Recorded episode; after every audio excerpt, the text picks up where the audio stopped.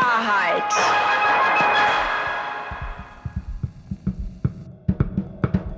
Und die absolute Wahrheit ist, sich im Netz aufregen ist doch richtig schön.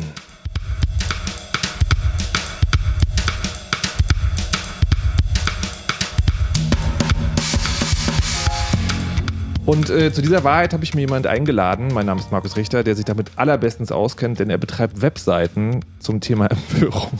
Das hört sich jetzt fast schon wieder ein bisschen fies an. Herzlich willkommen, Kaspar Clemens Mirau. Hallo. Returning the Favor quasi. Ich war bei dir zu Besuch im Podcast in einer der ersten Folgen. Das heißt, Leit Leitmotiv heißt der. Leitmotiv. Richtig? Leitmotiv, genau.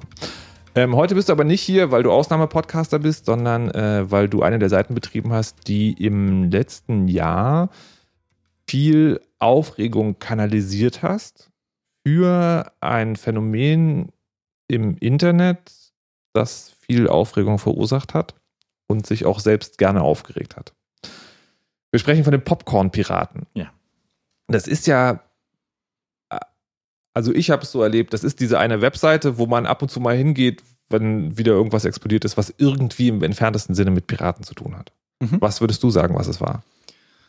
Äh, na, das, äh, die Popcorn-Piraten waren am Anfang einfach nur eine lustige Sammlung von kuriosen Piratengeschichten und hat sich schon zu einer der wichtigsten, sagen wir mal, Echtzeit-Informationskanäle über die Piratenpartei damals entwickelt, was Skandale anging oder Aufreger. Ja, also es ging natürlich nicht ums Parteiprogramm, sondern um die Geschichten, über die man auf Twitter las und dachte so, hä, worum geht's eigentlich?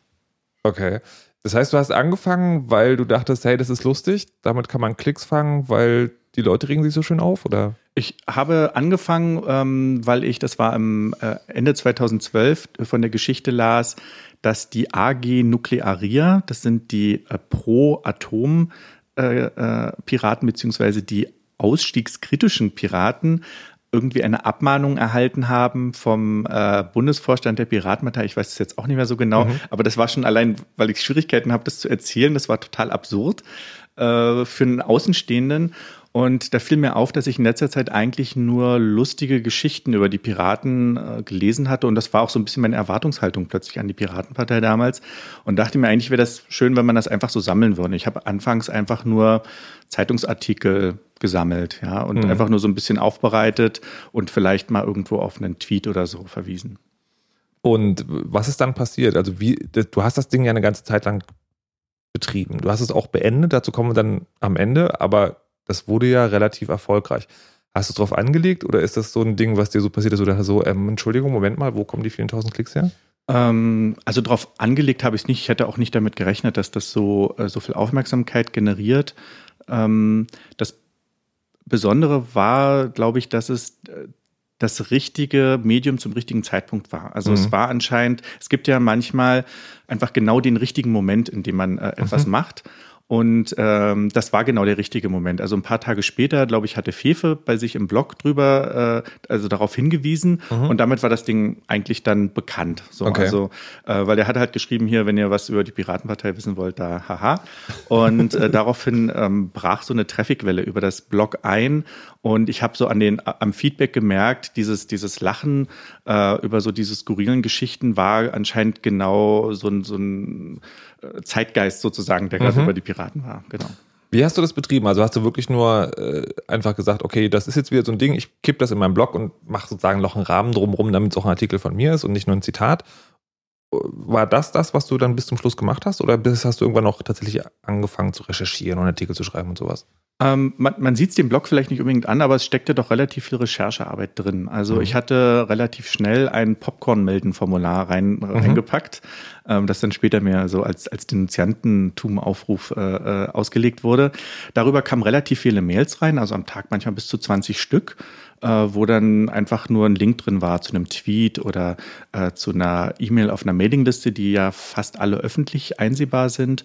Und ähm, dann habe ich mich halt rangesetzt, bin nach aufgegangen. Dann musste ich erstmal die Personen recherchieren, also gucken, wer, mhm. wie sind das überhaupt. Ich hatte mir eine Policy auferlegt, dass ich nur ähm, Personen thematisiere, die irgendeine öffentliche Funktion in der Piratenpartei erfüllen. Also entweder sie haben ein, sie haben schon ein Mandat oder sie, sie haben äh, irgendein Amt oder sie ähm, kandidieren für etwas. Das heißt also Personen, die irgendwie in die Öffentlichkeit getreten sind, ähm, weil ansonsten wird es einfach zu viel.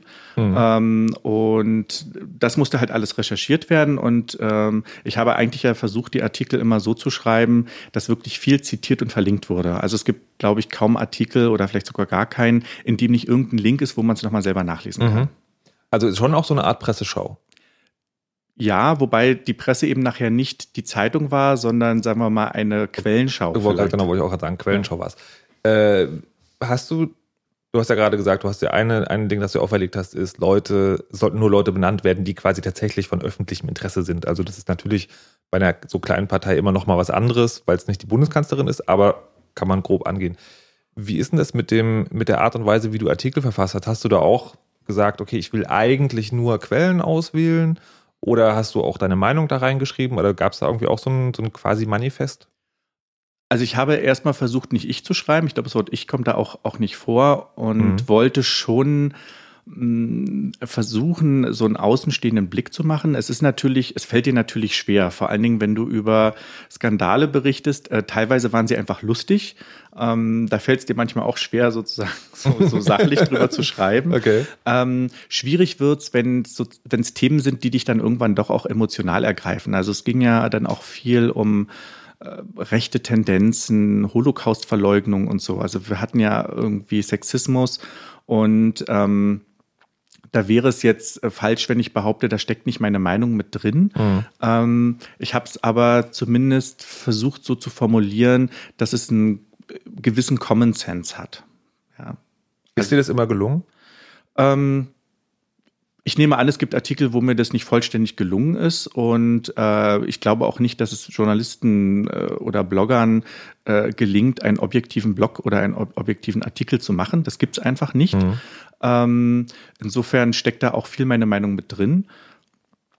Aber nicht so, wie ich es hätte schreiben können. Also wenn ich da jetzt mhm. wirklich einen Meinungsblock gemacht hätte, das hätte wirklich anders ausgesehen. ja, also okay. dann hätte wäre da so die die Empörung manchmal so dem ja. Leser entgegengesprungen. Ja. Äh, was ist das Unterschied? Was ist der Unterschied zwischen dem Popcorn-Piraten-Blog, in dem du den letzten Artikel geschrieben hast, zu dem, wo du den ersten Artikel geschrieben hast? Ähm, die, die ersten Artikel waren irgendwie, das, das Wort klingt jetzt komisch, aber unprofessioneller, ja. Mhm. Also die waren so doch sehr, die wirkten sehr zusammengeschustert, die Überschriften waren nicht gut. Okay. Ich habe äh, in den 400 oder 450 Artikeln, die ich geschrieben habe, äh, gelernt, teilweise ziemlich gute Überschriften zu machen, weil ich halt gelernt habe, dass man, dass Überschriften, vor allen Dingen, wenn du auf Twitter arbeitest, so das A und O sind, um so einen, um so einen Artikel äh, zu verbreiten. Äh, ich würde also viele Artikel vom Anfang so nicht mehr schreiben. Mhm. Aber ich habe sie halt drin gelassen, weil sie gehörten halt einfach zu der Geschichte und auch zu dieser Entwicklung mit dazu. Was sind denn gute Überschriften? Gute Überschriften sind welche, die ähm, 118 Zeichen lang sind, damit noch eine URL, damit noch eine URL in einen Tweet passt. Okay. Ähm, und sind Geschichten, in denen eigentlich in meinem Fall, äh, also im Popcorn-Fall, in denen eigentlich die ganze Geschichte schon mit drin steckt. Mhm. Äh, also ich habe sozusagen, es war echt so eine Art Mikroblogging nochmal, dieses Twitter wirklich. Mhm. Ich habe also eigentlich diesen Artikel dann nochmal komplett reingefasst und die irgendwie gut klingen. Ja, also die man, man kann ja einen Satz so formulieren, dass der irgendwie so ein bisschen holpert, mhm. äh, oder man kann einen Satz so formulieren, dass der irgendwie halt so, so von der Hand ging. Und da waren ein paar Überschriften dabei, wo ich sagen muss, ja, die waren gar nicht so schlecht. Ja. Hast du da noch mehr gelernt, als Überschriften zu machen? Also vielleicht gar nicht mit Absicht, sondern einfach, was man an Erfahrung mitnimmt? Na, ich habe gelernt, extrem schnell Blogartikel nach einem bestimmten Muster zu verfassen. Also ich kann jetzt so einer Quellenschau-Artikel kann ich sehr schnell runterreißen. Also ich habe früher teilweise Stunden gebraucht und zum Schluss habe ich manchmal für Blogartikel 15 Minuten gebraucht, inklusive Überschrift. Also es war wirklich, okay. äh, es gab dann irgendwann so einen Moment, ich habe ja viel auch im, Bett gearbeitet abends und meine Frau lag so neben mir, weil wir abends immer so ein bisschen so bloggen und so und sie guckte auf meinen Mund und sagte, oh mein Gott, ja, also weil sie einfach gesehen hat, so, ich legte mich so hin und dann danach ging schon so der Artikel raus und ähm, das ist natürlich eine Fertigkeit, die man dann ganz gern mitnimmt. Irgendwie. Ja. ja. Wie sind denn, äh, wer liest denn das Blog oder wer hat das Blog gelesen? Das Blog haben gelesen vor allen Dingen Piraten mhm. ähm, aus unterschiedlichsten Motiven. Ähm, manche auch einfach, weil sie wirklich lachen, manche, weil sie es blöd fanden, was ich da mache. Ähm, viele, weil sie wissen wollten, bevor es in der Presse steht, ähm, was der nächste Aufreger wird, weil sich mhm. das ja irgendwann drehte. Also Anfang war ich ja wirklich eine Presseschau und irgendwann mhm. war ich eher der Pressevorleger oder so. Ähm, und vor allen Dingen schnell. Es gab dann irgendwann so, einen, so ein Wettrennen, äh, das gar nicht von mir veranstaltet wurde, wo man kam so, ja, also Spiegel Online ist ja viel langsamer als die Popcorn-Piraten. das hatte ich nie darauf angelegt, weil natürlich ist ein Blog schneller, ja. Also mhm. ich habe äh, ja auch viele Journalisten kennengelernt und das war auch sehr interessant, also dann nochmal diese verschiedenen Arbeitsweisen kennenzulernen. Ähm, und was war eben die Frage? Jetzt habe ich gerade ausgeschrieben. Wer das Blog liest. Also genau. Also, also Piraten natürlich, dann Journalisten. Das mhm. ging relativ schnell. Also Journalisten, die eben über die Piraten schreiben, mhm. ähm, weil die natürlich äh, Blogs einfach lesen und ähm, das Blog, glaube ich, sich ganz gut eignete ab einem bestimmten Punkt, um eben in, äh, in Themen einzusteigen. Und das waren so schon die Hauptgruppen eigentlich. Mhm. Und ansonsten einfach Zaungäste, belustigte Zaungäste. Also auch so, so Ex-Piraten, natürlich auch Piratenpartei Hasser und Piratenpartei Wähler. Aber es waren eben vor allen Dingen Piraten und Journalisten und Zaungäste. So, das sind so die drei Gruppen. Bei den Journalisten stellt sich natürlich sofort die Frage, hast du irgendwann mal einen, einen Popcorn-Artikel irgendwo wiedergefunden? Also quasi so wiedergefunden, dass du dachtest, Entschuldigung, das hättest du aber schon nochmal selber was arbeiten ja, können? Ja, ja. Ich habe... Ähm, also ich habe auch eine große äh, Presseschau mit im, im Blog drin, wo mhm. ähm, Dutzende Artikel und auch teilweise Fernsehberichte und so, die auf, auf dem Blog basierten, verlinkt sind. Ich hatte besonders in der Anfangsphase ähm, bei einigen Themen festgestellt, so, ähm, so, äh, ja, da habe ich irgendwas gelesen, dachte so, also kommt, Kollegen, das war zwar nicht wörtlich übernommen, aber es war halt einfach klar, dass das meine Recherche oder meine inhaltliche Zusammenfassung war. Mhm. Da habe ich mich dann aber auch einfach mal gemeldet und mhm. habe gesagt, ich hätte jetzt wirklich gerne dann auch den Backlink und das Thema kam dann auch an. Also bei einigen Journalisten, glaube ich, ist das manchmal einfach noch nicht so intus, dass man Blogs halt auch verlinkt. Mhm. Nun war das Blog das sieht halt nicht aus wie eine seriöse Quelle. Das kann man nicht dazu. Also ich habe in, in dem, Tat, ja. ich habe in dem Blog ähm, äh, gleich meine Erwartungshaltung an, an den Inhalt äh, durch das Bannerbild äh, äh sozusagen platziert. Das habe ich irgendwo auf äh, Flickr, glaube ich, gefunden, so ein Creative Commons Bild, wo man so ein paar Kinder sieht, die so 3D-Bilden drauf aufhaben, Popcorn essen und so und so Daumen hoch. Das mhm. war halt so das Ganze. Und ich habe das offizielle Theme der Piratenpartei verwendet.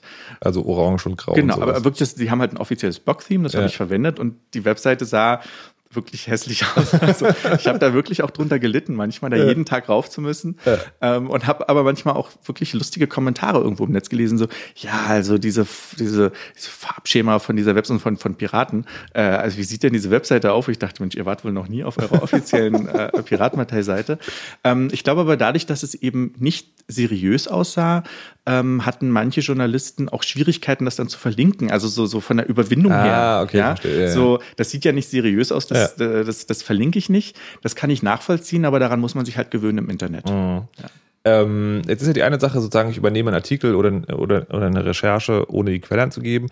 Das andere ist ja, was dir vielleicht gefällt, aber was man einem Journalisten natürlich vorwerfen würde, man, dass der einfach Informationen von dir übernimmt. Sozusagen. Also er liest das bei dir und äh, nutzt dich quasi als Primärquelle, ohne nochmal, keine Ahnung, direkt nachzufragen, selber zu lesen, was auch immer.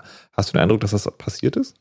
Ähm, ich habe ja kaum Primärinformationen verbreitet. Also ich habe ja immer alles verlinkt. Insofern hm. kann ich jetzt nicht sagen, dass Zeitungsartikel darauf beruhten, äh, dass jemand nicht nochmal den einen Link weitergeklickt hat. Also das mhm. war möglich. Es gab ein paar wenige Fälle, in denen ich ähm, persönliche Statements eingeholt hatte. Also mhm. ich habe natürlich dann, so wie das ja Journalisten auch tun, manchmal so unter drei und unter zwei Gespräche gehabt. Also das musste ich auch lernen. Unter drei heißt, äh, so wie ich das verstanden habe, man gibt mir inoffiziell ein Statement, dass ich aber das nur zur Recherche verwenden darf, mhm. aber nicht zitieren. Unter zwei war ähm, ein Abgeordneter sagte oder jemand so aus dem Dunstkreis. Unter eins ist dann so ein, äh, eine wörtliche Zitierbarkeit. Und das war aber sehr wenig. Das wollte ich auch nicht, weil das konnte ich nicht verlinken, sondern mhm. ich wollte ja wirklich immer diesen Link zu jedem Artikel packen. Insofern, äh, das weiß ich nee, nicht. Nee, das meine ich gar nicht, sondern mhm. ich meine tatsächlich eher so dieses, äh, da, da, erscheint ein Artikel mhm. in, in, in, in einem Presseerzeugnis oder Massenmedienerzeugnis und äh, attribuiert dich auch ordentlich, also sagt er, ne, laut Popcorn-Piraten, bla bla bla, ähm, bringt aber tatsächlich genau nur das, was du bringst. Ja, also es gibt so, gab so ein paar Lokalzeitungen, die dann irgendwie so äh, Münchhausener Allgemeine oder irgendwie so, mhm. ja. Also so, so ganz kleine Blätter haben mhm. manchmal über die Piraten berichtet, vor allen Dingen, wenn ich was über eben Lokalpolitiker mhm. gemacht habe. Da hatte ich teilweise das Gefühl, dass der Rechercheaufwand sich doch sehr an Grenzen hielt. Ja. Na gut, die kleinen armen Lokalzeitungen. Vielleicht wissen die es nicht besser. Nö, das, äh, ja, also das, äh, darum geht's gar nicht, aber ich, äh, das, das klang jetzt so Lokaljournalistengebäsche, das, das sollte es wirklich gar nicht sein. Ähm, da hatte ich aber teilweise auch zum Beispiel, dass mich jemand angerufen hat, irgendwie am Ostersonntag oder mhm. so, äh, von irgendeiner so Mini-Zeitung und äh, wollte irgendwelche Statements von mir haben, wo ich auch gesagt habe, ja, es gibt jetzt keine Statements von mir am Telefon, weil das mhm. habe ich gelernt, das ist mhm. mal jemand vorsichtig. Und der hat mir dann zum Beispiel versprochen, dass ich dann den Artikel zugeschickt bekomme, ja. Äh, ich habe dann im Archiv der Zeitung gesehen, dass es einen Artikel gibt, hat jetzt aber keine Lust dafür, einen Euro zu bezahlen. Äh, und dann angeschrieben, mehrfach die Zeitung, kommt ja. dann halt überhaupt kein Kommentar. Da habe ich gemerkt, das ist dann, du hast schon Zeitungen, die professionell agieren und welche, die mhm. irgendwie so ein bisschen unprofessionell, auch vor allen Dingen eben mit, mit Bloggern interagieren. Mhm. Ähm, Jetzt habe ich den Faden verloren, verdammt. Wir sind gerade in deinem Blog. Ja, ähm, was ich mich auch frage, ist, äh, wie ist das denn, also diese Anspruchshaltung, ne? also du wirst am Ostersonntag angerufen, ist, hast du denn irgendwann oder wie, wie ist das gewachsen über die Zeit? War das dann so, dass du tatsächlich sagen, du bist doch der Typ der, dann musst du jetzt auch? Es gab äh, vom Netz eine Anspruchshaltung dem Blog gegenüber, dass gefälligst zeitnah geliefert werden muss.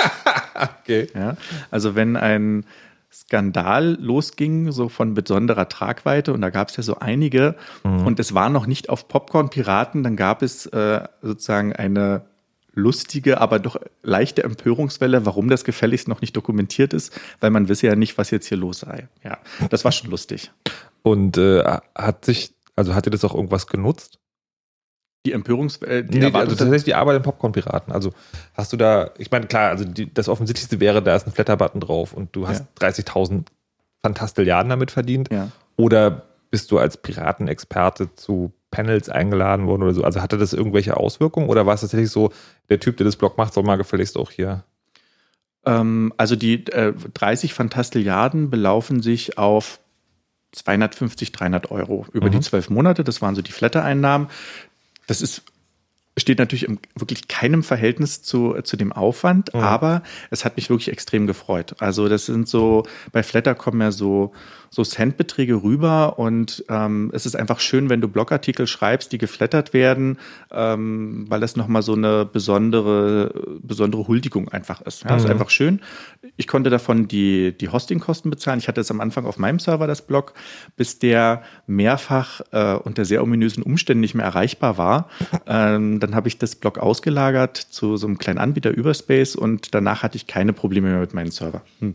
Ähm, da war ich also ganz, ganz froh äh, über dieses Geld und habe mir ab und zu mal davon abends noch eine Flasche Mate gekauft, die ich mhm. irgendwie brauchte, um dann äh, nochmal eine, eine extra Runde zu drehen. Also ich musste manch, also so die absurdesten Bloggeschichten weil ich weiß noch, einmal habe ich beim Sushi-Essen im Restaurant mit dem Handy einen Blogartikel verfasst, mhm. ähm, weil das musste halt gerade sein. Irgendwer war zurückgetreten oder so.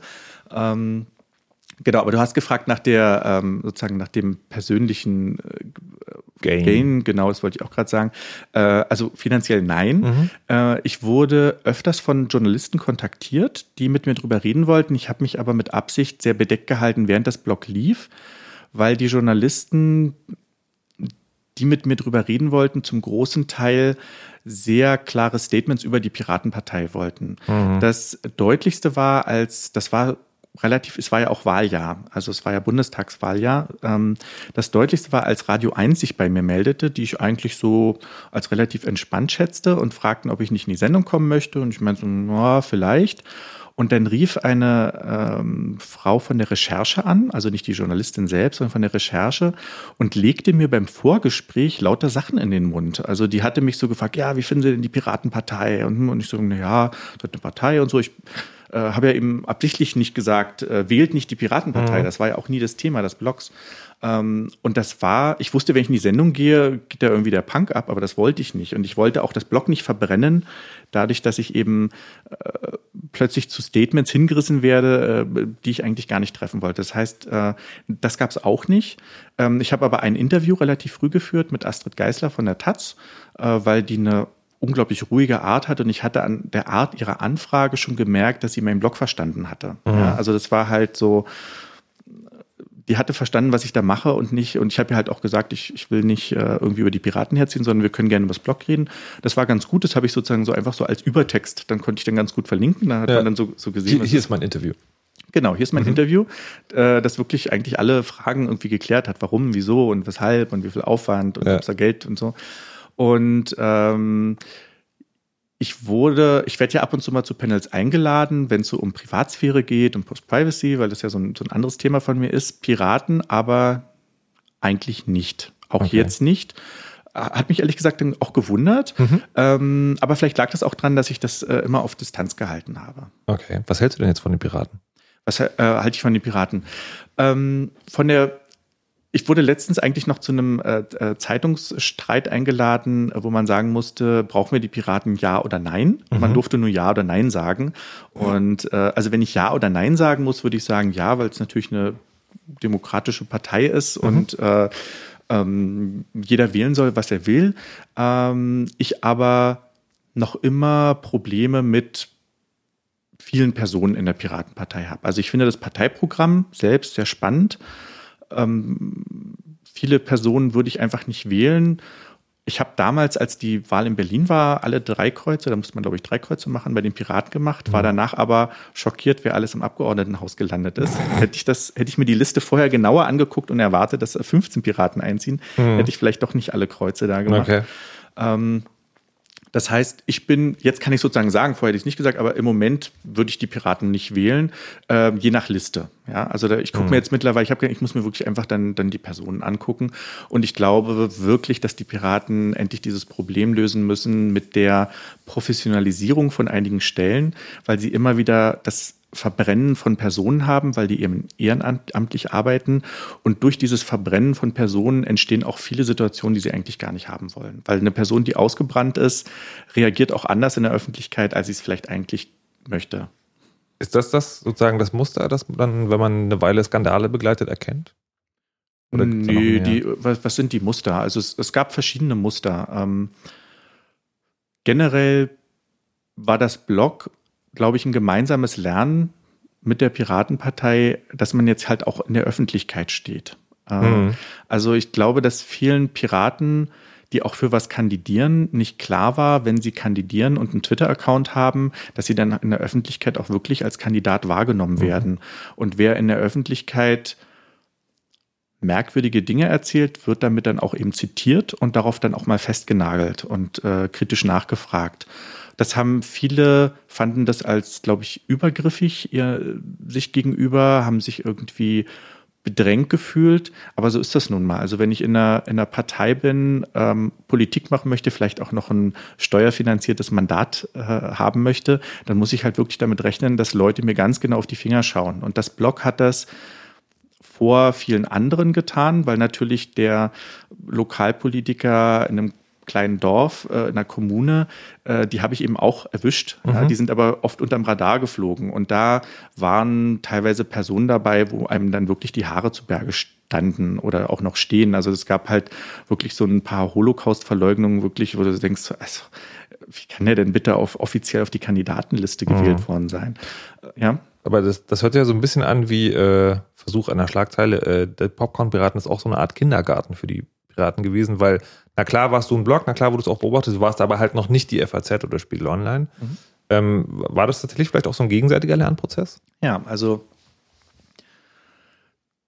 es war auch ein Spiegel. Also mhm. ich habe mich ja viel mit Piraten auch unterhalten und ich glaube, glaub, es wurde öfters mal korrektiv genannt. Äh, das klingt dann natürlich sehr äh, pädagogisch. Äh, es sollte kein, es war nicht angelegt als Korrektiv, aber natürlich, wenn du so fast in Echtzeit so einen Spiegel vorgehalten bekommst, guck mal, so ist es, wie du in der Öffentlichkeit wahrgenommen wirst, die ich natürlich auch mit produziere mit dem Blog, aber mhm. schon vorher. Mhm. Ähm, vielleicht ist es nicht der beste Weg, sich äh, so in der Öffentlichkeit äh, mhm. zu äußern. Und ähm, insofern, Kindergarten klingt herablassend, weil ja, es ist, also, ist, ist so, so, ein typisches Piratenwort, die werden immer oft als Kindergarten be bezeichnet. Ja, ich meine das jetzt eher sozusagen im Sinne von, wie soll man das sagen, so ein halboffener Schutzraum.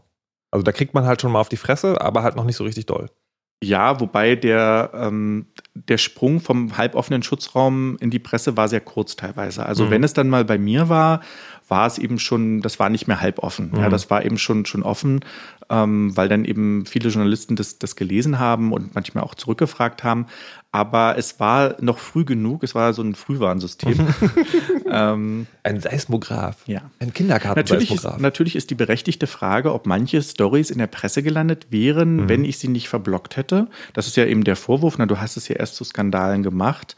Ähm, who knows? ja. ja. Aber das siehst du dann auch nicht als deine Aufgabe. Das ist nicht meine Aufgabe, über was zu schweigen, äh, über das ich in einem Blog berichten würde. Ich fand das auch teilweise etwas verstörend, die Kritik an einem Blog aus einer oder aus der Internetpartei. Also äh, das ist, es ist halt die Partei, die für das klingt jetzt pathetisch, aber die fürs Whistleblowing einsteht. Mhm. Ja, die sagt, ja, man muss Missstände aufzeigen. Maximale Transparenz und, und so. Missstände sind nichts Objektives, sondern Missstände sind etwas, was Subjekte persönlich als Missstände wahrnehmen. Mhm. Und ähm, eine Message des Blogs war schon, dies ist eine Internetseite, kommt damit klar. Mhm. Ja, und ähm, ich würde jetzt nicht behaupten, auch wenn dieser Vorwurf auch kam, dass es jetzt eine, eine Hetzseite war. Das wurde mir auch gern unterstellt. Ich glaube nicht, dass ich gehetzt habe, aber ich habe eben schon Dinge, die ich persönlich eben als Popcorn oder als Missstand wahrgenommen habe, thematisiert. Und ich möchte dann schon, dass die Internetpartei das dann auch einfach mal so akzeptiert, weil man sich ja auch gerne darüber aufregt, dass irgendwo anders äh, Inhalte aus dem Internet mhm. irgendwie äh, rausgetrollt werden. Also in meiner Wahrnehmung im Laufe dieser halben Stunde jetzt kippt es jetzt gerade ein bisschen, weil du sagen, ne, erst war es Popcorn, ja. jetzt ist es Missstand aufzeigen. Also ja. war schon sozusagen auch ein aufklärerischer Ansatz dahinter. Absolut. Also das, es war von am Anfang nur so ein bisschen und lustig, drehte mhm. sich das irgendwann. Und ich hatte auch Gespräche mit Freunden, die fast schockiert äh, mit mir drüber gesprochen haben, was ich da mache, weil die sagten, das, das ist überhaupt kein Popcorn mehr, das ist total ernst und äh, du schreibst nur für die Presse. Ähm, nee, das habe ich nicht gemacht, sondern ich habe schon wirklich für dieses, für dieses Blog geschrieben. Ähm, aber es kippte und es waren auch Stories dabei, die wirklich nicht lustig waren. Mhm. Ja, also wo ich auch nicht gelacht habe, äh, die aber in dieses Blog halt irgendwie reinpassten. Also es war zum großen Teil war es lustig für Außenstehende, für mhm. Innenstehende in der Piratenpartei vielleicht nicht unbedingt. Mhm. Ähm, vor allen Dingen nicht natürlich über, über Leute, die über die berichtet wird. Ich finde es auch nicht angenehm, wenn jemand mhm. mich äh, zitiert und sagt hier, also guckt mal. Mhm. Ähm, aber es hat sich auf jeden Fall gedreht und es gab auch zwischendurch immer wieder Momente, wo ich so dachte, boah, ich habe echt keinen Bock mehr, ja, weil natürlich ich mich plötzlich äh, mit Dingen jeden Abend vor allen Dingen beschäftigt habe, mit denen ich eigentlich gar nicht so viel zu tun haben wollte. Mhm. Ähm, jetzt äh, muss man mal kurz zurückgehen zu den ähm, zu der Art und Weise, wie das Blog wahrgenommen wurde und es schwankt alles hin und her, um Gottes Willen. ich finde es halt sehr krass, weil äh, wenn man das Blog von außen sieht, ist es, ähm, ist es halt so, tatsächlich so dieses, okay, da ist halt, äh, das halt ganz viel Popcorn, also Spaß macht. Ab und zu ist was, wo man denkt, okay, das ist halt wirklich krass, aber auch gut, dass es da steht. Aber ähm, deswegen mache ich diesen Podcast auch so gerne. Ist, dahinter steckt halt immer noch so eine Geschichte von jemandem, der es halt auch macht. Das finde ich sehr spannend, der dann sozusagen noch mehrere Ebenen hat. Und wenn ich das erzählt habe, ist mir wieder eingefallen, dass ich nochmal auf dieses Piratenproblem, also das Muster, ja. hinkommen wollte. Weil du jetzt, ne, also du, Holocaust-Leugnen ist jetzt was, das du als Beispiel immer angebracht hast. Mhm.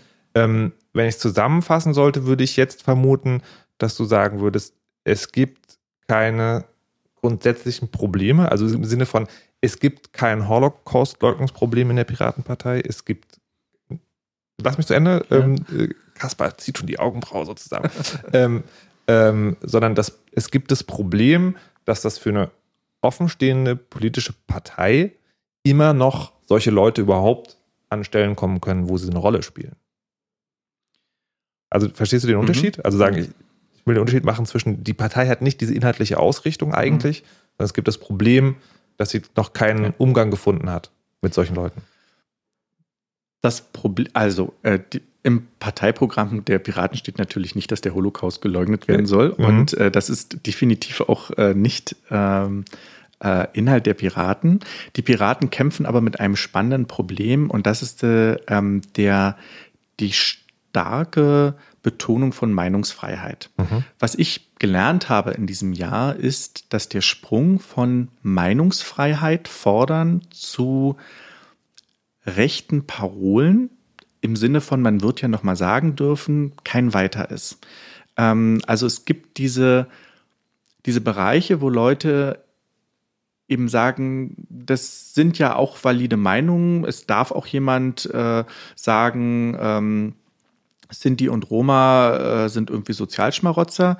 Ähm, das gehört nicht weg, diese Meinung, die darf, darf man doch sagen, weil das ist halt Meinungsfreiheit. Ja? Das ist ähm, äh, das finden sich in der, äh, bei den Piraten eben dieser, dieser extreme Pro-Meinungsfreiheit-Bereich in einem bestimmten Bereich. Gleichzeitig gibt es aber auch eine extreme Linke, die besonders in diesem Berliner Bereich angesiedelt ist. Mhm. Ja, also in Berlin ist halt, das ist so ein, so ein besonderer Bereich der Piraten. Die haben sie auch äh, mit den 15 Piraten damals diesen, diesen großen Einzug geschafft.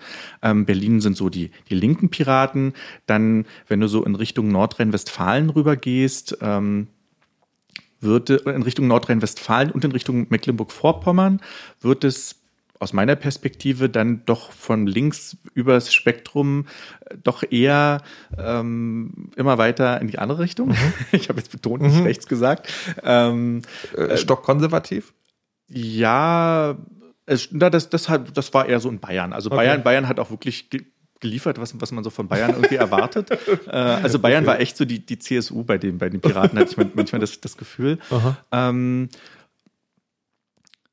aber äh, nein, also äh, äh, die Piraten sind keine Holocaust-verleugnende Partei und das, ich will jetzt dieses Thema Holocaust-Verleugnen auch gar nicht so, so okay, überbetonen. Das, das war halt so ein Beispiel. Genau, ja. genau, das ist ein Beispiel sagen, es gibt ja keine Ahnung, was man noch sagen kann. Es gibt irgendwie äh, Sexismus wäre genau. vielleicht sowas ja. auch. Ähm, vielleicht noch sowas wie Atomkriege führen. Ja. Könnte auch so ein Thema sein. Also sagen, das ja, die, genau, also die, die, Pro, die, die Frage ist, gibt's noch. Genau, also die, die Frage, die Frage ja. ist sozusagen tatsächlich jetzt gerade nicht nach Inhalten, ja. sondern ob es sozusagen Dinge gibt, wo man als tendenziell eher linker, human, mit humanistischen Idealen äh, sagen würde, das ist ein inhaltliches Problem oder das ist ein Problem, dass es diese Leute zu einfach haben. Ja, also bis heute gibt es eben einfach den Kampf äh, in der Piratenpartei, sind die Piraten links oder nicht? Mhm. Viele, ich glaube, sehr viele würden sagen, ja, die sind links mhm. vom Spektrum. Es gibt aber auch eine Masse, die groß genug ist, um eben Diskussionen auszulösen, die sagen, nein, wir sind mhm. nicht rechts oder links, wir sind irgendwie äh, vorne, glaube ich, war, war der Spruch. Der halt irgendwie, so wie die FDP. Ja, ja, genau. Ähm, was so, glaube ich, auch einfach nicht funktioniert. Ja dieses, dieses nicht funktioniert, genau wie eben nicht funktioniert, äh, wir sind einfach Postgender, damit ist auch mhm. nicht das Sexismusproblem äh, aus der Welt. Ja. Es gibt halt Probleme, an denen sich alle Parteien reiben und irgendwie positionieren müssen. Und ähm, was bei den Piraten natürlich besonders ist, ist, dass diese Positionierungskämpfe, die eine sehr junge Partei ja auch noch austragen muss, ich meine, die sind ein paar Jahre alt, natürlich in der Öffentlichkeit stattfinden. Mhm. Ja, also als die Grünen gegründet wurden, ähm, da wird sicherlich auch solche Sachen, das kommt jetzt auch so ein bisschen ans Licht, ja, was, was so teilweise dafür für Strömungen herrschten. Das kann man jetzt halt alles mitlesen. Mhm. Meinst du, dass das grundsätzlich ein Problem wird für die für die Entstehung neuer Parteien. Also es gibt ja, es gibt ja sozusagen, es gibt ja Parteien, die gründen sich aus äh, Abspaltung anderer Parteien, also irgendwie AfD ist ja zum Beispiel sowas. Das sind ja, also da sind ja so einen ganz großen Teil Leute, die entweder aus der Wirtschaft kommen oder halt sagen, oder andersrum gesagt, das sind Leute, die haben politische Erfahrung. Das heißt, da wirst du genau das nicht finden. Eine, eine neue Partei, also die tatsächlich dem Parteienspektrum in Deutschland was Neues liefern kann, müsste ja relativ wahrscheinlich sagen, so eine ganz neue Partei sein kann die sich überhaupt noch bilden, wenn genau das immer die Gefahr ist? Dass sozusagen, dass diese, dass es einerseits diese Bildungskämpfe geben muss und die andererseits immer im öffentlichen Raum geführt werden? Na, wenn du die, die AfD anguckst, auch wenn, wenn du sie jetzt so ein bisschen geskippt hast, ähm, die machen das ein Stück geschickter. Ähm, äh, wobei ich das nicht als positiv darstellen will, mhm. sondern aus Perspektive der Partei. Ja, also ja. in der Partei gibt es deutlich stärkere Hierarchien mhm. und da gibt es auch wirklich das Machtwort an manchen mhm. Punkten. Ähm, äh, es gibt ja auch ähm, also ich habe damals ja auch aufgerufen, ich hatte einen Vortrag über, über das, über Popcorn-Piraten auf der Republika und hatte zum Schluss gesagt, äh, es wäre schön, wenn jetzt auch weitere Blogs entstehen. CSU und AfD sind jetzt an der mhm, Reihe. So. Ja. Ähm, wobei das sehr verschiedene Aufgaben sind, weil die CSU ist einfach wirklich eine steinalte Partei vergleichsweise ja. und äh, äh die AfD eben eine, eine sehr junge Partei. Ähm, es hat sich damals AfD-Watch gegründet. Mittlerweile gibt es auch noch AfD-Info. Ich glaube, AfD-Watch ist so ein bisschen äh, eingeschlafen. Und man sieht, dass die völlig anders funktionieren, weil die eben auch anders kommunizieren, die Parteien. Also die AfD zum Beispiel kommuniziert eigentlich ausschließlich über Facebook, was ich sehr erstaunlich fand. Irgendwie mhm. hätte ich nicht gedacht. Äh, und die haben interessanterweise auch das Problem mit der Abgrenzung gegen rechts, was mhm. jetzt irgendwie lustig klingt, weil ja die AfD auch als rechts wahrgenommen wird. Ähm, da findet aber immer wieder so ein Ausrichtungskampf statt. Ist die, wie rechts ist die AfD? Ist sie nur rechtskonservativ mhm. oder ist sie schon so kräftig äh, mhm. rechts oder nicht? Ähm, und da findet also bei dieser jungen Partei auch so ein Kampf statt, aber sie hat natürlich auch ein für sie ja wirklich ordentliches äh, Ergebnis eingefahren mit ihren 4,7 mhm. Prozent oder ja. so. Ich glaube, dass wir generell, und das ist jetzt nicht nur parteienspezifisch, sowieso gerade lernen im Netz, dass ähm, eben nichts perfekt ist und ähm, dadurch, dass wir alle mehr kommunizieren und eben auch Parteien mehr kommunizieren, gewöhnen wir uns generell mehr daran, dass nicht mehr so dieses, äh, dieser, dieser Glanz, dieser Perfekte uns nur präsentiert wird. Insofern glaube ich nicht, dass Parteien es deswegen so schwierig haben, sondern sie haben ja eher durchs Netz auch die Möglichkeit, viral äh, schnell mhm. extrem viele Leute zu erreichen. Also die AfD, glaube ich, hätte nicht vor äh, 30 Jahren geschafft, innerhalb von, ich weiß nicht wie viele Monaten, 4, noch was Prozent einzufahren. Mhm. Weil so viele Leute, die hätten ja erstmal Papier Papier ja, verschicken müssen. Ja. Okay, also egal, was man sonst so vom Post-Privacy-Sparkus halten äh, mag, äh, also im privaten Bereich, äh, auf einer Parteienebene kann das tatsächlich sozusagen funktionieren und nicht zum Untergang der ja. Neubildung von Parteien. Post-Privacy führt auch sonst nicht zum Untergang, aber es ist ein anderes der, Thema. Ja, genau, ich wollte gerade sagen, das ist ein anderes Thema. Ja. Ähm, die, äh, jetzt sind wir, wir haben jetzt ganz viele Spuren, also nee, andersrum. Die Frage verschiebe ich jetzt immer die ganze Zeit. Ich muss jetzt immer stellen, was ist dein Lieblingsskandal gewesen? Und zwar, oder deine beiden. Einerseits sozusagen der Popcorn-Lieblingsskandal und was ist der krasseste, wo dir wirklich mal alles im Hals stecken geblieben ist? Also einer der wirklich lustigsten war die Nummer mit der Flauschcon. Die Flauschcon war eine Konferenz der Piraten, wo schon der Name so, ah, ja, Flauschcon. da ging es darum, dass sich so Piraten treffen und in so einem warmen Umfeld so ihre Zukunft besprechen. Mhm. Da waren nicht viele Besucher, ich glaube irgendwie 100 oder ich will mich jetzt nicht auf Zahlen festlegen. Und ich hatte im Netz so komische Hinweise gelesen, dass die Konferenz so teuer gewesen sei. Mhm. Und ähm, eigentlich hatten die, die hatten auf der Webseite geschrieben, vorher hatten sie so gesagt, irgendwie, das irgendwie was wie 2000 Euro oder so, kann man alles nachlesen, äh, wie viel sie dafür brauchen und dass sie danach dann aber auch sagen, was alles gekostet hat. Ja. Und diese Zahl kam immer nicht. Ja. Und dann habe ich auch angefangen nachzufragen. Ich hatte ja plötzlich auch Öffentlichkeit und konnte ja. sagen, hey, hier mag mir nicht mal sagen. So. Und irgendwann kamen dann die Hinweise und äh, es stellten sich dann absurde Summen im fünfstelligen Bereich heraus raus, Aha. weil irgendwie Dinge total schiefgelaufen waren, dann war irgendwas mit, äh, dass im Konferenzzentrum irgendwie Teppichkleber auf den Teppichen und das musste wieder abgekratzt werden und das war einfach total absurde Geschichte. Super lustig. Dann stellte sich noch raus, dass der, einer der Veranstalter sich irgendwie abgeseilt hatte und es war einfach wirklich ganz, ganz, ganz großes Kino. Das war auch die erste Geschichte, glaube ich, mit der das Blog dann ähm, bei Spiegel Online oder so war. Also mhm. das war das erste Mal, dass so diese Presseaufmerksamkeit ja. war, äh, weil ich der Erste war, der das so zusammen. Recherchiert und, und sozusagen so ein bisschen vorgekaut präsentiert mhm. hatte. Und habe dann, und das war eben spannend, aber wenn man sich mal diese Artikel genau anguckt, sieht man aber auch, dass dann eben wie und in welchen Medien dann wirklich nochmal nachrecherchiert wird. Weil manche übernehmen so ein bisschen so die verlinkten Fakten und andere fragen halt dann, dann mhm. wirklich nochmal nach. Das fand ich halt wirklich, äh, also war einfach großes Kino. Mhm. Ähm, und eine andere krasse Geschichte, die, die war gar nichts, es war nicht so sehr, dass mir die im Hals äh, stecken blieb. Es gab auf der Open Mind einen Vortrag über so Hater im Netz, die halt äh, Leute beleidigen und äh, so hinterher sind. Und da hatte die Vortragende so Screenshots von Tweets gezeigt. Mhm. Und daraufhin hat eine. Warte mal. Ja? Tweets von öffentlichen Accounts oder von genau. Protected Accounts? Nein, Tweets von öffentlichen Accounts, die Hate-Kommentare geschrieben okay. haben. Und eins war von einer Frau, angeblichen Frau, es war halt ein Foto und ein Name. Mhm. Und daraufhin hat die einen Shitstorm bekommen für diese Tweets, weil die waren wirklich super sexistisch. Mhm. Gleichzeitig aber, das ist wieder so ein interessantes Piratenphänomen, kam also sozusagen, wir hatten äh, äh, das Thema Hating und Sexismus. Dann kam dazu das Thema Datenschutz. Man darf doch nicht einfach Tweets nochmal, die aber interessanterweise ja schon öffentlich waren, nochmal in einem äh, unverpixelt in einem Vortragsaufzeichnungsvideo reinstellen. Und ja. sagte, okay.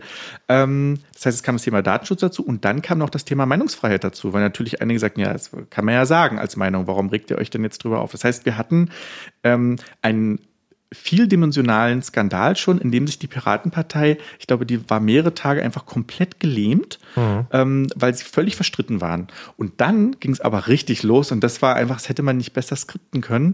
Denn ähm, hat jemand recherchiert, dass der Account gar nicht einer Frau gehörte, sondern ein Fake-Account war. Ähm, von einem Typen, der damit Werbung machen wollte für seine Produkte später. Ähm, weil er hat nämlich, hat jemand das Profilfoto genommen und festgestellt, das war, glaube ich, von einem polnischen Model. Mhm. Und die hatte irgendwie eine Facebook-Seite und hat immer nur Polnisch geredet und, und schien überhaupt nicht interessiert an der Piratenpartei. Mhm. Und so kam so über mehrere Tage immer noch was dazu und noch was dazu. Und das war so eine, so eine Geschichte, bei der man so live dabei sitzen konnte und einfach war, sie war halt einerseits traurig, eben weil es eben um, um, diese, um dieses Haten ging, das war dieser der Ausgangspunkt. Und nachher war es aber so ein äh, Feuerwerk in einer Geschichte, das man sich nicht hätte ausdenken können. Also wenn ich das jemandem erzählt hätte, hätte mir keiner geglaubt, dass das so passiert mhm. ist. Und es war halt interessant zu sehen, dass es Geschichten gibt, die eine Partei doch stark leben können. Also dadurch, dass eben jeder sozusagen jede Meinung war irgendwie angesprochen. Wenn du für Datenschutz warst, warst du angesprochen. Wenn mhm. du gegen Sexismus warst, war angesprochen. Wenn du für Meinungsfreiheit warst. Und damit haben alle plötzlich diskutiert über mehrere Tage. Ansonsten gab es schon, ähm, wenn du sagst jetzt wirklich schockierend, ja, das waren halt ähm, einfach extrem rechte oder sexistische Äußerungen, wo ich einfach manchmal dachte so, Hä? ja, ähm, mhm. und einfach fassungslos, die einfach dann so eins zu eins irgendwie übernommen hat. Das gab es manchmal und äh, ähm, aber es gab jetzt keine Geschichte, wo ich nicht von schlafen konnte. Okay. Die, ähm, also die Journalisten haben es halt irgendwie gerne angenommen, die Piraten haben es mal so, mal so gelesen, dann gab es noch die, die Innocent Bystander. Jetzt frage ich mich natürlich, ähm, jetzt ist es ja schon so, dass die Piratenpartei mittlerweile eine große Partei ist, im Sinn, nicht im Sinne von im Bundestag sitzt, aber sozusagen schon eine politische Institution hat und tatsächlich auch so ein bisschen gelernt hat, äh, wie man mit so. Manchmal hätte ich gerne einen Videostream zu meinem Kaspar hatte gerade so einen, so einen transalpinen Blick, also haben sie wirklich drüber. also, das ist meine Interpretation. Ja. Ähm, die Frage, die ich mir gerade stelle, ist: Gab es jemals den Versuch, dich dazu zu bringen, das Blog einzustellen? Und da rede ich jetzt nicht von dir zu sagen, ja, das ist nicht cool, was du machst, sondern keine Ahnung, irgendwie dir Geld zu bieten, dich dir anzubieten, dich im Grund und Boden zu klagen. Also irgendwie so die harten Nummern, die man unliebsamen Leuten auch mal anbringen kann? Ja. Ähm, also es gab, bevor ich das vergesse zu erwähnen, auch den ähm, auch Anfragen aus der Piratenpartei, ob ich nicht beratend zur Seite stehen möchte. Also mhm. das waren aber Personen, die sozusagen okay. gefragt haben, willst du mich nicht irgendwie ja. beraten? Ich meine, ich, ich kann doch nicht Politikberatung. Und dann war eben mehrfach die Antwort ja, aber dadurch, dass du halt äh, doch ein Gespür dafür hast, was Popcorn ist, kann man natürlich im Vorfeld sagen, ich glaube, ja. wenn du das so machst, dann könnte ja. das sich, äh, okay. dann würde ich drüber bloggen. So. Ähm, aber zu deiner eigentlichen Frage, gab es, ähm, sagen wir, äh, Versuch der Einflussnahme auf das Blog? Ja, die gab's. Ähm, es gab halt, sagen wir mal, so eine Art äh, Abmahnung. Das waren dann keine richtigen. Also ich kann die natürlich, äh, also ich kann äh, Anwaltsschreiben unter, unterscheiden. Ich glaube, ich hatte, ich weiß gar nicht mehr, wie viele es waren. Zwei Anwaltsschreiben, drei Anwaltsschreiben. Ähm, es gab auch mal Anrufe von Anwälten. Ähm, das waren in der Regel halt Löschanfragen für Artikel. Äh, die meistens bin ich da auch einfach nachgegangen, weil ich auch überhaupt keinen Bock hatte, mich darüber äh, zu streiten, war aber bei dem ersten Mal, also als der erste Anwaltsbrief kam, war ich echt schockiert. Ja, also ich dachte so, was? Äh, wieder hä? Internetpartei, Anwaltsschreiben gegen einen Blog, ähm, das war mir irgendwie neu. Ähm, und da war ich, das, ich war da schon auch ein bisschen sauer. Das habe ich auch mhm. so ein bisschen, ähm, also das hat mich sehr ernüchtert, äh, weil das so ein bisschen äh, was sozusagen etwas widersprochen hat, was ich dann doch noch von, von der Piratenpartei erwartet hatte. Wobei man natürlich auch sagen muss, wenn einzelne Personen was machen, ist es eben nicht die Partei. Kurze Detailfrage, genau sagen, waren das Anwälte, die auch sozusagen Piratenpartei-Mitglied waren oder waren das von der Piratenpartei beauftragte Anwälte? Das waren von Personen, äh, von Personen, über die geblockt waren, die Anwälte. Okay. Äh, das waren, äh, ich glaube, dann nicht selten dann auch selber irgendwie Piraten, mhm. Äh, aber die waren jetzt nicht irgendwie im öffentlichen Interesse. Ja. Aber die haben halt gesagt, hm, mein Mandant und hier mhm. und die mhm. Story und Verleumdung und, äh, äh, und böse und, und so und löschen sie das bis dann. Ähm, sonst äh, dolle böse, mhm. so, so, so, so, eine Schreiben. Ähm, ich fragte, habe mich natürlich schon gefragt, warum nicht einfach ich mal persönlich kontaktiert wurde, weil was ich nicht gemacht habe, äh, also ich habe eigentlich, ich habe nie, wenn mir jemand im Vertrauen auf mich zugegangen ist, das sozusagen eins zu eins namentlich äh, ähm, an die Öffentlichkeit getragen. Ähm, also es gab eben diese, diese Anwaltsschreiben. Es gab aus bestimmten Ecken der Piratenpartei schon wirklich so Gehate, wo ich die ganze Zeit als Mobber und Hater und äh, Heuchler und so bezeichnet, also halt immer öffentlich. Ähm, da macht man so eine Lernkurve durch. Also ich habe durch das Blog auch gelernt, so ein, ja, äh, das sowas zu akzeptieren. Also wenn man noch nie beschimpft wurde im Internet, das erste Mal denkt man so, hm, ja, mhm. äh, beim zweiten Mal, hm, und ähm, irgendwann, also ich habe mich halt äh, dran, äh, schon dran gewöhnt irgendwie. Manchmal ist es auch ein bisschen lustig, so. Man sagt so, hihi. ähm, vor allen Dingen, wenn sich jemand vielleicht auch aufregt, wenn man sagt so, tja, ähm, selber schuld. Ähm, und es gab aber äh, ein, zwei Nummern, die waren schon, äh, die waren dann nochmal besonders. Also als ich eben für bestimmte Stories recherchiert habe, wurde mir dann ausgerichtet, ähm, ich soll dann jetzt mal mit der Recherche aufhören, sonst würden dunkle Geheimnisse aus meiner Vergangenheit an die Öffentlichkeit äh, geraten. Was bei jemandem, der ja relativ postprivat lebt, interessantes Experiment ist. Mhm. Da wurde auch nicht geliefert. Ähm, ich wurde dann aber halt beschimpft und das waren jetzt nicht viele Vorfälle. Ne? Also wenn ich das jetzt zusammenzähle, gab es, sagen wir mal, vielleicht zehn Vorfälle mhm. dieser Art Anwaltsschreiben und äh, so ein. Aber trotzdem, das ist schon auch erstmal hart, das, das zu lernen. Klar, wenn man so ein, so ein öffentlichkeitswirksames Blog macht, ich meine, ich hatte irgendwie insgesamt, glaube ich, irgendwie eine Million Seitenaufrufe und halt viel Presseecho dann äh, muss man damit irgendwie umgehen lernen, aber es war auch sehr ernüchternd und vor allen Dingen eben aus der Internetpartei. Das fand ich halt das Harte, äh, dass da eben gerade im Blog so bekämpft wird. Mhm. Warum hast du dann aufgehört? Ich habe aufgehört, weil ich ähm, irgendwann festgestellt habe, dass ich nichts Neues mehr erzähle. Also natürlich erzähle ich immer über neue Skandale oder neue Begebenheiten, aber irgendwann waren die Muster irgendwie klar. Also ich bin ja selber äh, eigentlich Kulturwissenschaftler und mh, hm, wenn man Kulturwissenschaftler ist, hat man immer irgendwie so, so einen komischen Blick auf Dinge, muss immer mhm. alles analysieren die ganze Zeit. Mhm. Und irgendwann habe ich gemerkt, ja, eigentlich habe ich jetzt alle verschiedenen Arten der Geschichten irgendwie erzählt. Also ich habe alle verschiedenen Skandalarten durch und wir sehen, dass sie sich auch immer wiederholen. Und es hatte sich in meiner Wahrnehmung auch wirklich nichts geändert. Es war natürlich auch die Bundestagswahl vorbei irgendwie sechs Wochen, glaube ich, äh, nach der Bundestagswahl habe ich das zugemacht, weswegen natürlich dann den Vorwurf gab, ich hätte das ja alles nur wegen der Bundestagswahl gemacht, was nicht stimmt, aber ich wollte natürlich auch die Zeit nach der Bundestagswahl noch irgendwie äh, mitnehmen, weil dann natürlich dann nochmal das neue Phänomen der Austrittswelle gab, dass ich mhm. da irgendwie noch, noch mitbegleiten wollte. Aber ansonsten gab es einfach nichts Neues mehr und so ein Blog ist wirklich extrem zeitaufwendig. Ähm, und ich dachte mir an einem bestimmten Punkt, ich möchte das jetzt wirklich beenden. Also ich finde es schöner, ein Projekt wirklich zu beenden, als es dann irgendwie so auslaufen zu lassen. So. Und dann hast du ein neues Blog aufgemacht. Dann habe ich erstmal einen Zeitungsartikel, genau, noch, noch, noch einen Artikel in der, in der Zeit drüber geschrieben. Äh, wer sich jetzt fürs Thema interessiert, kann ich nur sehr empfehlen, weil ja. ich da auch nochmal, sagen wir mal, so ein paar Hintergrundgeschichten ähm, äh, erzählt habe, halt, was mir passiert ist, was wir eben auch angesprochen haben. Ähm, und hatte erstmal Entzugserscheinungen die ersten zwei, drei Wochen. Das ist schon krass. Also, weil natürlich du ja ähm, ja auch äh, viel angesprochen wirst und so. Natürlich steckst du in so einem Thema drin, wenn du dich mhm. da jeden Abend mit, mit beschäftigst und die juckt es wirklich in den Fingern, nicht mhm. doch noch ein Artikel. Aber ich hatte wirklich, also klar auch im Blog gesagt, letzte Story mhm. aus. Ähm, dann kam erstmal so der, der kalte Entzug. Äh, und ich werde bis heute immer noch angesprochen, so, ach schade, und uns fehlt mhm. so ein bisschen die Informationsplattform. Und ich habe jetzt vor, naja, zwei Wochen oder so, ähm, nochmal ein anderes Blog aufgemacht, weil mich nochmal ein, ein anderes Phänomen interessiert. Das ist die Netzempörung. So mhm. habe ich das, das Blog auch genannt. Ähm, also Popcorn-Piraten hat ja, hat auch wirklich diesen Begriff Popcorn drin. Das ist für mich halt durch. Ich wollte den Begriff Popcorn auch nicht mehr verwenden und interessierte mich jetzt nochmal dafür, losgelöst von den Piraten, wie eigentlich diese Empörungswellen im Netz entstehen. Mhm. Und äh, mir ist mir fällt es halt öfters auf Twitter auf, dass ich irgendeinen Hashtag lese und sehe, alle regen sich darüber auf. Ich weiß aber überhaupt nicht, worum es geht. Mhm. Ähm, und es ist also auch erstmal wieder nur so eine Art Service-Charakter. Ja, also ich nehme meistens irgendeinen Hashtag, das gerade rumgeht und erkläre einfach nur kurz anhand von ein paar Links und Zitaten, worum es geht und versuche da noch mehr als bei den Popcorn-Piraten von Abstand zu nehmen, äh, zu kommentieren. Mal gucken, wie lange mir das gelingt.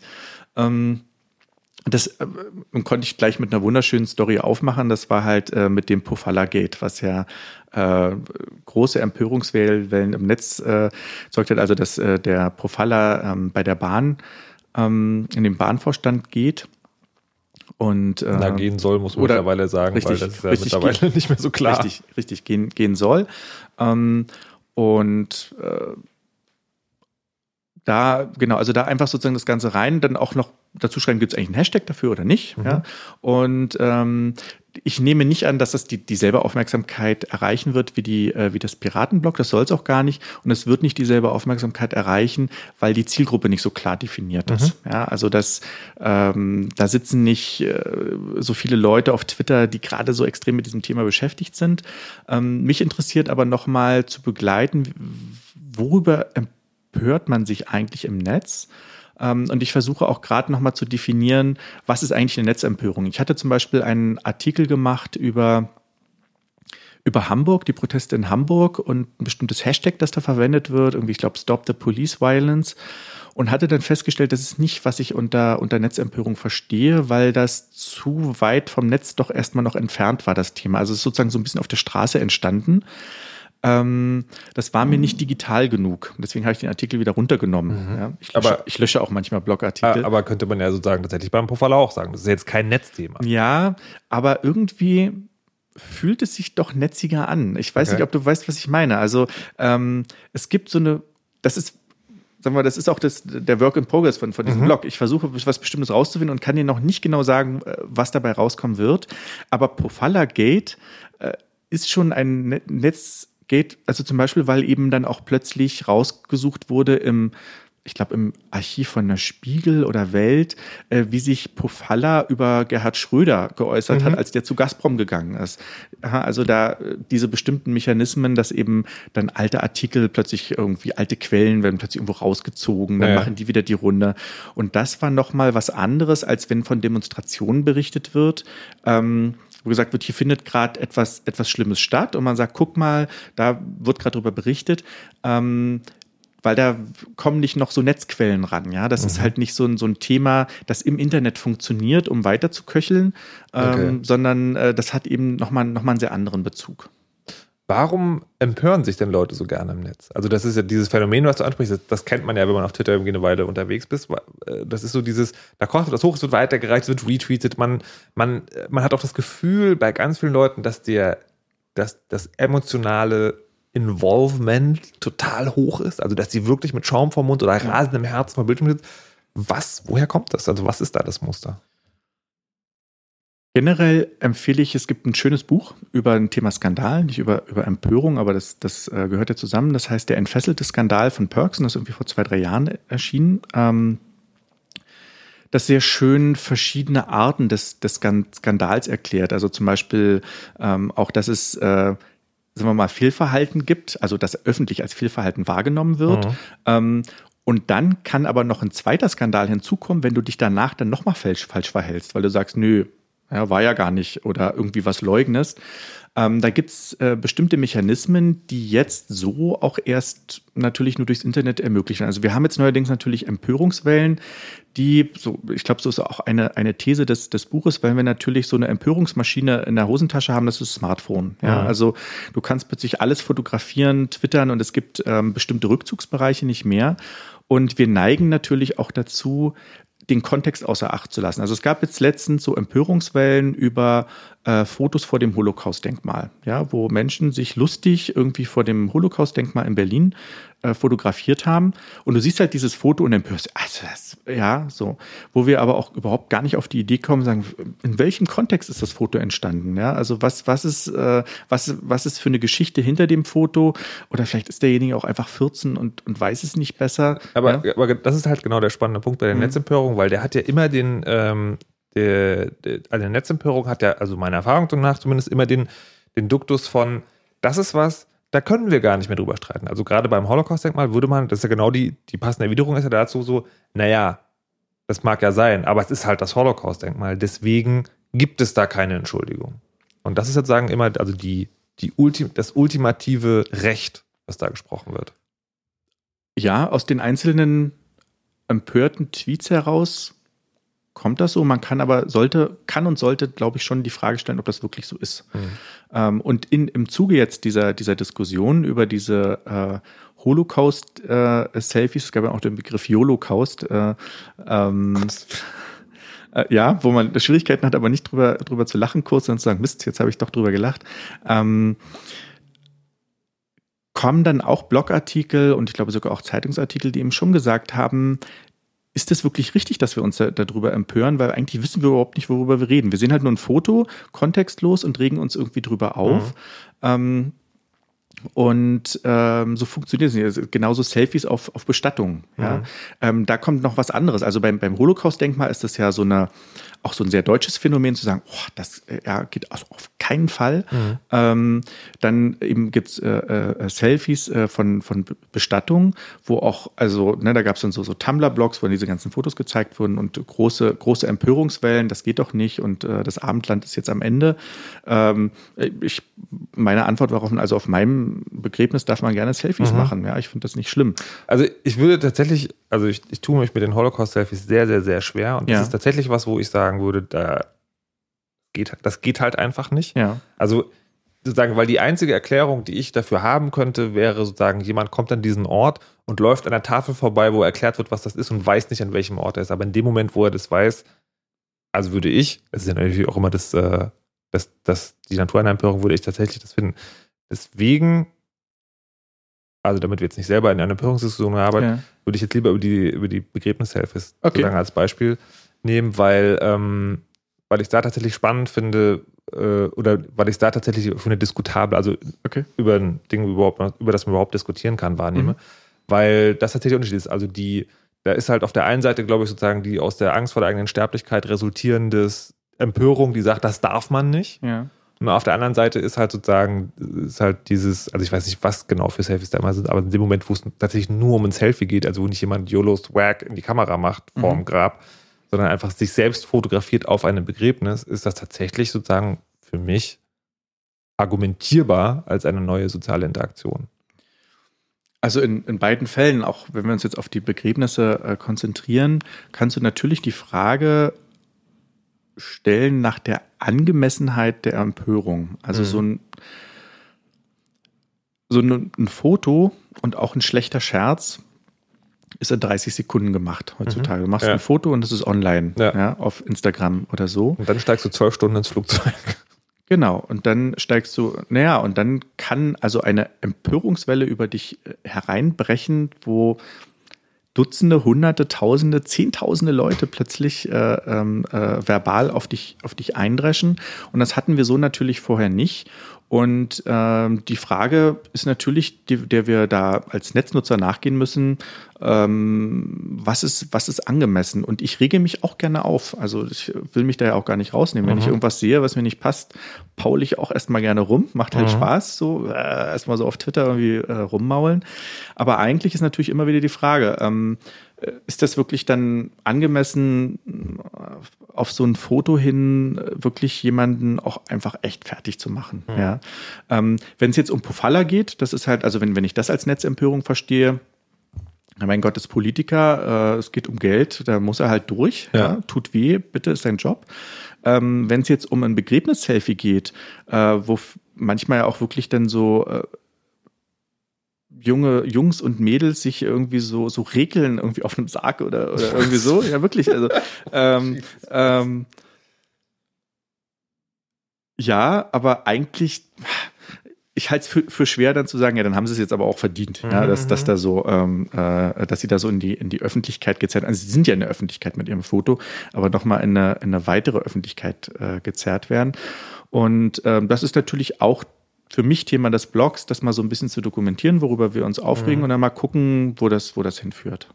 Und äh, auch auf die Gefahren, dass wir da jetzt schon wieder eine Post-Privacy-Debatte streifen, ja. was wir nicht tun wollen. Ja. Ähm, äh, Patrick Breitenbach spricht von Hyper Hyperzivilisierung, glaube ich. Und äh, ähm, also Patrick Breitenbach, einer der Podcaster vom Soziopod, mhm. ähm, und meint damit dieses Entstehen einer Selbstzensur. Also wenn das, mhm. wenn das, wenn das Phänomen der Netzempörung bei uns allen angekommen ist und wir sozusagen mitbekommen, dass das passieren kann mit dem, was wir tun, dann fangen wir an, darüber nachzudenken, was wir posten. Also die Unbeschwertheit geht verloren, um das mal ganz diplomatisch auszudrücken. Man könnte tatsächlich sagen, das ist so eine, das ist halt diese, dieser Big Brother-Effekt, aber halt nicht vom Staat aus, sondern von, von der sozialen Gruppierung. Hm. Also es gibt schon Kommentare und Fotos im Netz, wo ich sage, vielleicht ist es auch gar nicht so schlecht, wenn jemand dazu bewegt wird, das einfach nicht zu tun. Mhm. Also ähm, ich bin ja nun selbst, würde mich nicht als Feminist bezeichnen, aber ich stehe da irgendwie nah und gucke mir das an und habe auch mal einen Artikel geschrieben, der in einem eher feministischen Blog er erschienen ist, bei, bei Kleiner 3 über Sexismus in Kinderbüchern und habe festgestellt, also dass das, was Frauen für Kommentare aushalten müssen in Blogs, ist also wirklich, wirklich hart, weil das geht immer sofort auf die Person ähm, und ist äh, teilweise auch wirklich bedrohend. Und ähm, wenn da jemand denkt, na, das mache ich jetzt vielleicht nicht mehr, ja, pff, ja, also das finde ich dann nicht unbedingt schlimm. So, mhm. also wenn, wenn sozusagen äh, in bestimmten Bereichen äh, vielleicht so ein gewisses Nachdenken einsetzt, ja, vielleicht äh, bedrohe ich jetzt nicht jemanden und sage ihm, du, ich äh, komme nach zu dir nach Hause. Ähm, ähm, diese ähm, Selbstzensur-These halte ich für eine These. Das ist, äh, äh, ich halte das nicht für, äh, für nachgewiesen, dass das so ist. Ähm, ja, also anekdotenhaft kann ich nur sagen, mir geht es tatsächlich manchmal so. Ja, das, äh, ja, aber das ist, äh, das ist eben kein, das ist kein wissenschaftlicher mhm. Beweis, ja. Also im Sinne von, dass das wirklich ein breites gesellschaftliches Phänomen sind. Wir sind ja auch, was das Internet angeht, relativ alte Säcke, ja, das muss man ja auch mal sagen. So, wir haben ja noch damals die Modems gesehen und ja. vielleicht sogar noch die Akustikkoppler und äh, wir gehören jetzt nicht unbedingt zu den, äh, zu den jüngsten Netznutzern, die wirklich damit aufgewachsen sind mhm. und das gar nicht anders kennen und mhm. vielleicht auch diese Unterscheidung zwischen On und Offline gar nicht mehr so machen, wie wir das machen. Ja. Ähm, Insofern halte ich das für eine These. Ich halte die auch nicht für falsch. Ich will nur sagen, mhm. es ist erstmal eine These mhm. und da müssen wir noch weiter drüber reden. Ähm, und ich finde diesen Begriff der, der, also die, ich finde diese These aber insofern halt nicht gut, als dass dieser, dieser, Begriff, dieser Zensurbegriff, der da auch gerne drin verwendet wird, da wird halt gleich so ein, so ein negativer Begriff mit reingebracht. Natürlich agierst du als Mensch in deinem Umfeld ähm, in der Erwartungshaltung auch der Reaktion der anderen Menschen. Mhm. Also diese These unter klingt für mich so ein bisschen so, als wärst du früher durchs Einkaufszentrum gegangen und hättest irgendwie Begräbnis-Selfies von dir gemacht und plötzlich denkst du, ah, nee, mache ich jetzt vielleicht doch nicht, weil da sind ja auch noch andere Menschen mhm. äh, im, im, Einkaufszentrum. Das heißt, du hast ja vorher auch, egal ob in der Schule oder in der Familie, es, es reagieren ja immer andere Menschen auf dich. Mhm. Ähm, vielleicht kommt jetzt nochmal das Bewusstsein, ja, im Internet sind auch andere Menschen. Ja. Hallo, ja.